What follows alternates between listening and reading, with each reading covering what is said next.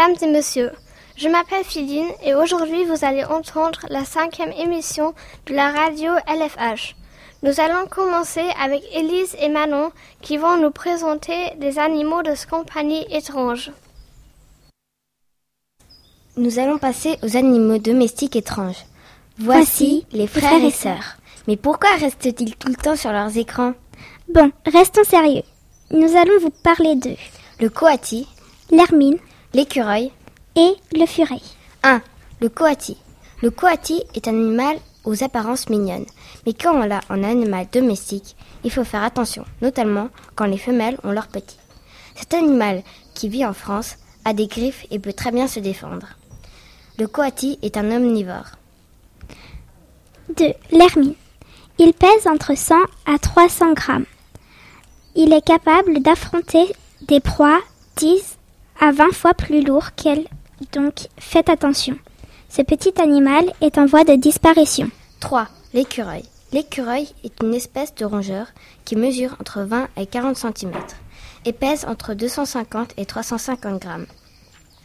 Ils vivent dans les forêts des cinq continents. Ils se nourrissent de noix, d'écorces et même d'insectes.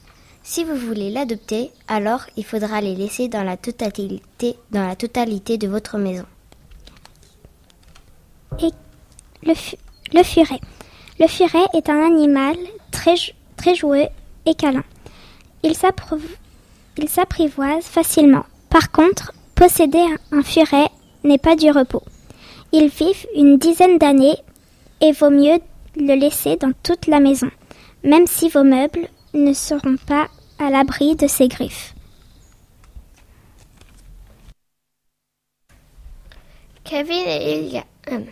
Maintenant, Marc-Antoine va nous présenter la vie personnelle de Barack Obama.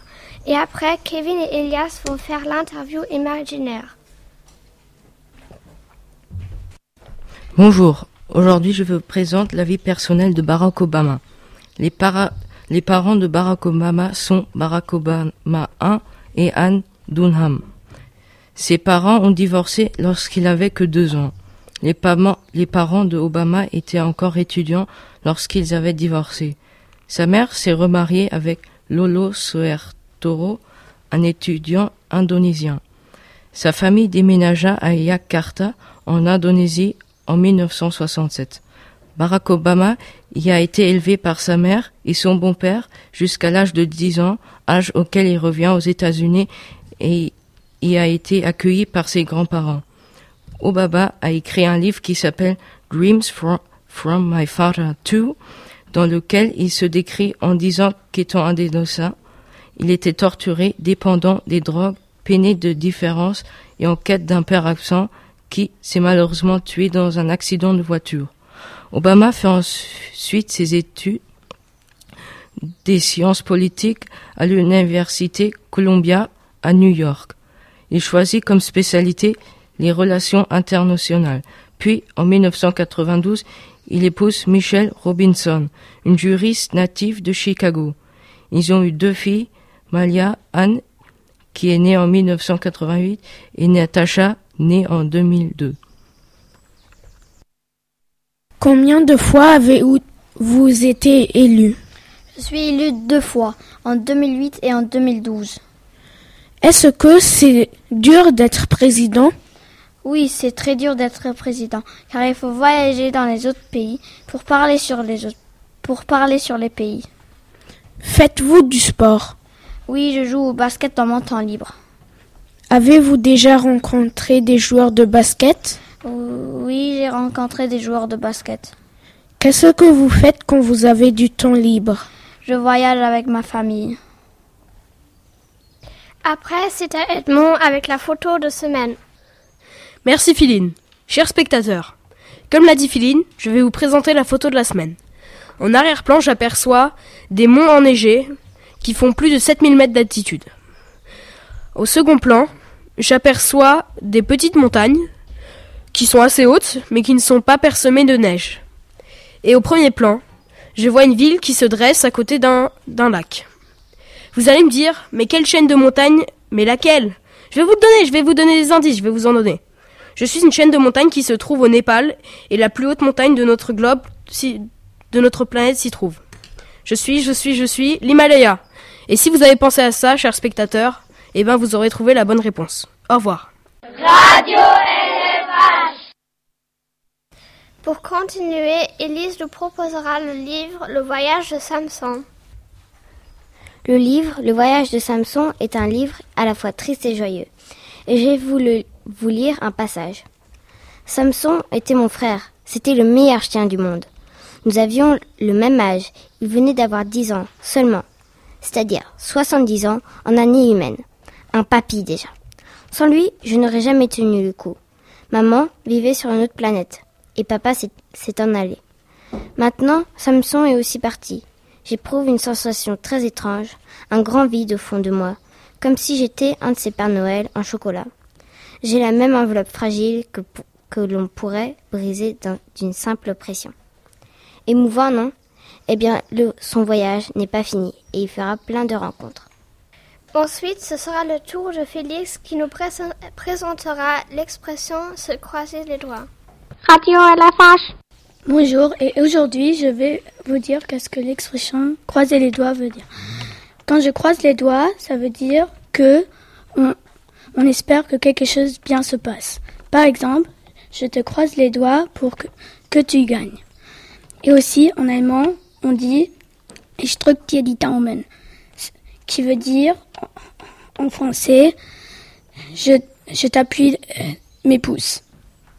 Merci Félix. Maintenant, c'est le tour à Thalissa et Philine pour nous présenter un peu l'équitation. L'équitation. L'équitation est le sport, l'art et la technique qui consiste à montrer et à diriger un cheval. Le mot équitation vient du latin equitare qui signifie aller à cheval. Les disciplines. Sport équestre. Les sports équestres sont composés de disciplines diverses qui se distinguent des sports hippiques par le fait qu'il ne s'agit pas de course et de vitesse. Les plus pratiqués sont le saut d'obstacle ainsi que le dressage. Sport hippique.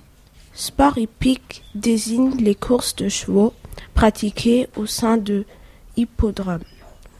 Les courses peuvent être effectuées au trot ou au galop. Il existe deux types de courses de trot. Les courses des courses montées avec un jockey sur le dos du cheval ou de trois attelés. Le cavalier est appelé driver. Il est assis dans une voiture tirée par le cheval appelé sulky. D'autres courses toutes montées se déroulent au galop. Autre forme d'équitation. L'équitation de loisir consiste simplement en de la promenade effectuée à cheval, par exemple, ou bien à une discipline de l'équitation pratiquée sans but de compétition. Dans le cas de la randonnée équestre, elle se pratique généralement en dehors des clubs équestres. L'équitation de loisir est aussi le fait de monter à cheval avec d'autres personnes sans but précis. L'équithérapie est une pratique pour aider les personnes handicapées à aller mieux. Spectacle équestre. Cette forme d'équitation consiste à effectuer des numéros de cirque ou de spectacle à cheval. Le saut d'obstacle. En saut d'obstacle, le ou la cavalière et, sa monture sautent des obstacles construits avec des barres mobiles ou des palanques lors des concours ou dans une écurie. Il existe différents types d'obstacles. Les barres au sol, les croix, les oxers, les verticaux, les murs, les rivières, etc.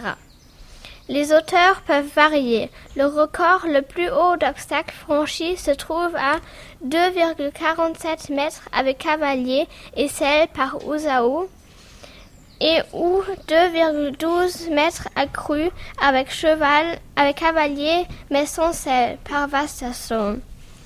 Fédération, Fédération équestre internationale. Ce texte a été tiré par Wikipédia. Maintenant, Thiel va nous présenter la batterie.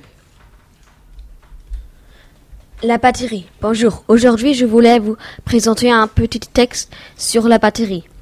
La batterie est un instrument de musique qui en joue avec le bâton en bois.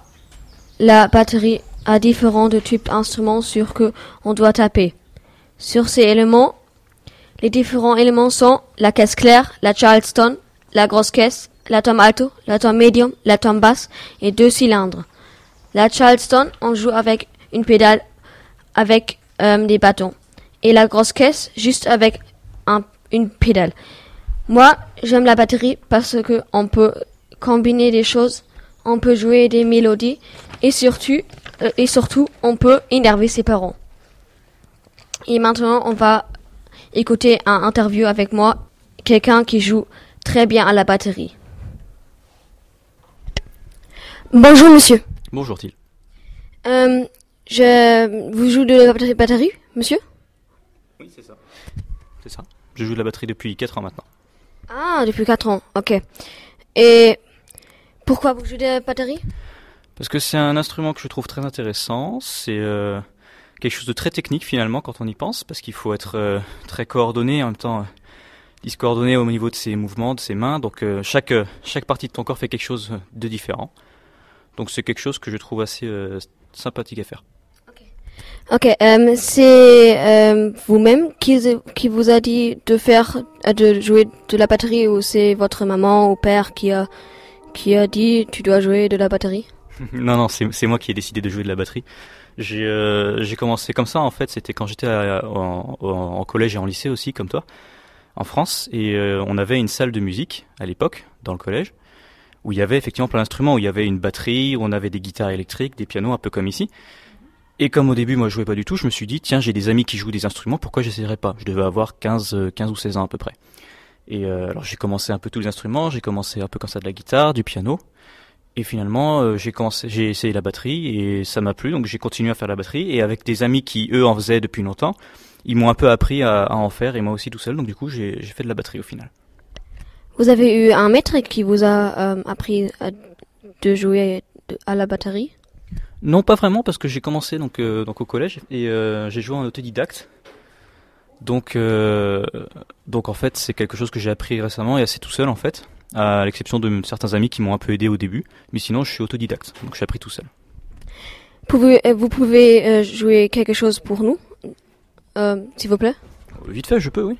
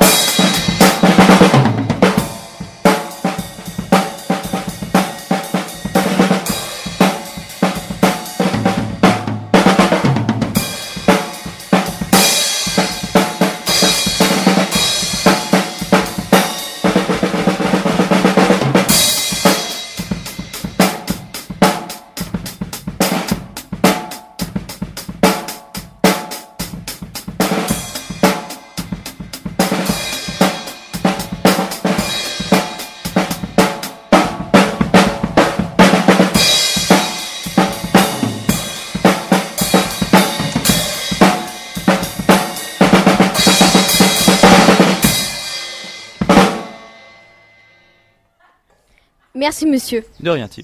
Au revoir. Au revoir, Tim, merci. Radio LFH. Merci à Charles Hille pour ce interview. Après, c'est à Kevin pour nous faire goûter le gâteau aux carottes. Je vais vous présenter le gâteau aux carottes. Les ingrédients 250 g de farine d'épeautre, 250 g de carottes râpées, une cuillère à café de poudre à pâte, deux cuillères à café de cannelle, 200 g de sucre muscovato, 150 g d'huile tournesol, 150 g de noix finement hachées, 150 g de yaourt au lait entier, 3 œufs, 50 g de sucre en poudre et, et une pincée de sel. Mettez le sucre brun, l'huile, les œufs, la cannelle, le sel et le yaourt dans un bol et mélangez bien. Ajoutez la farine et la cuillère et la cuillère à soupe et mélanger jusqu'à ce que les ingrédients soient réunis. Sauvez les noix et les carottes râpées. Préchauffez le four à 180 degrés, haut et bas. Aigrissez la moule à charnière de 24 cm. Versez la pâte dans le moule, cuire le gâteau à 180 degrés pendant environ 35 à 40 minutes. Échantillon de baguette.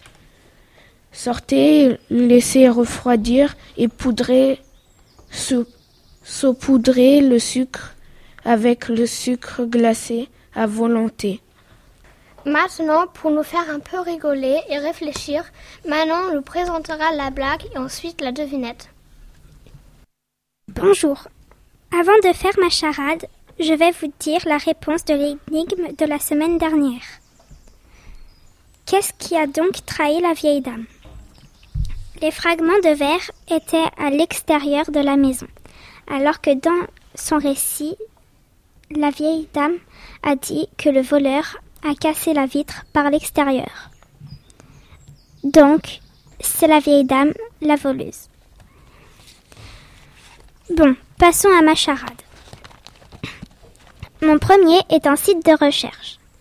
Mon deuxième est ce qu'on écoute le matin pour avoir des informations. Mon tout, je suis en train de le faire. Ok, si vous, si vous ne connaissez pas la réponse, vous pouvez la trouver la semaine prochaine. Merci pour votre attention et à la semaine prochaine.